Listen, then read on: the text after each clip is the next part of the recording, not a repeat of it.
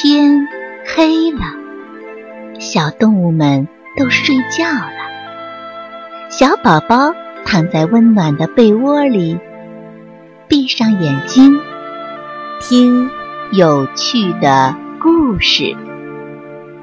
宝贝，晚安。河马和蛋糕。叮咚！摸摸熊烘焙坊门口的风铃响了。河马太太推门走了进来。听说这里的蛋糕特别好吃，我能订一个吗？摸摸熊说：“可以呀，不过这里的蛋糕都是要顾客自己动手做呢。”河马太太失望地说：“哎呦，真糟糕，我不会做呀。”摸摸熊说：“没关系，我来教您吧。”河马太太怀疑地看了看摸摸熊，说道：“那我可以先尝一尝您的手艺吗？”摸摸熊同意了。他取来一个奶酪蛋糕，放在桌子上。河马太太端起蛋糕，张开大嘴，一口把蛋糕全都吞了下去。摸摸熊看见了，惊讶的瞪大了眼睛。唉，河马太太叹了口气，说：“真的。”我不觉得这蛋糕有多好吃，我都没尝出味道。唉，摸摸熊也叹了口气，说：“真的，您吃的也太快了。”尽管没尝出蛋糕的味道，但河马太太还是决定学做一个生日蛋糕。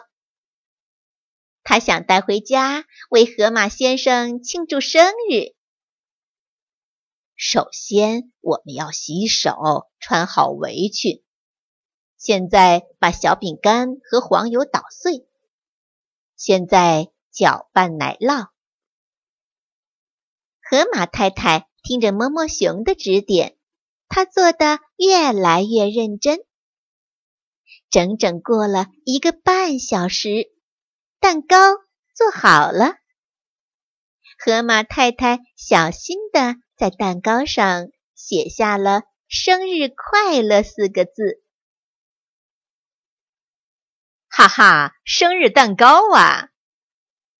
河马先生见到太太带回家的蛋糕，一把端了起来，张开大大的嘴巴。等一等，河马太太赶紧说。这可是费了一个半小时才精心做出的蛋糕啊！河马太太第一次发现，吃蛋糕实在是不应该嗷呜一口全都吞掉，这样的话是什么味道都尝不出来了。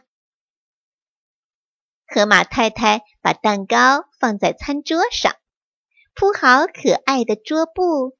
摆上闪亮的小碟、小勺，又点燃了漂亮的生日蜡烛。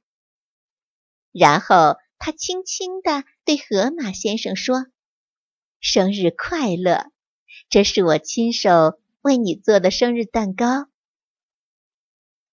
河马先生惊讶地看了看太太，又看了看蛋糕，他微笑着闭上大嘴巴。坐了下来。生日蛋糕被切成好看的形状，盛在小碟里。河马先生和太太慢慢品尝着，你看看我，我看看你，心里高兴的不得了。是呀，因为是亲手做的蛋糕，花了很多的时间，所以才不会。被嗷呜一口吞掉，所以大嘴巴的河马先生和河马太太才尝出了蛋糕的美妙味道。这多好啊！慢慢的吃，慢慢的品，河马先生和河马太太尝出了蛋糕的美妙香味儿。这就像我们读故事、做手工、游览公园儿，慢慢的、细细的，你会发现过程很快乐，结果很美好。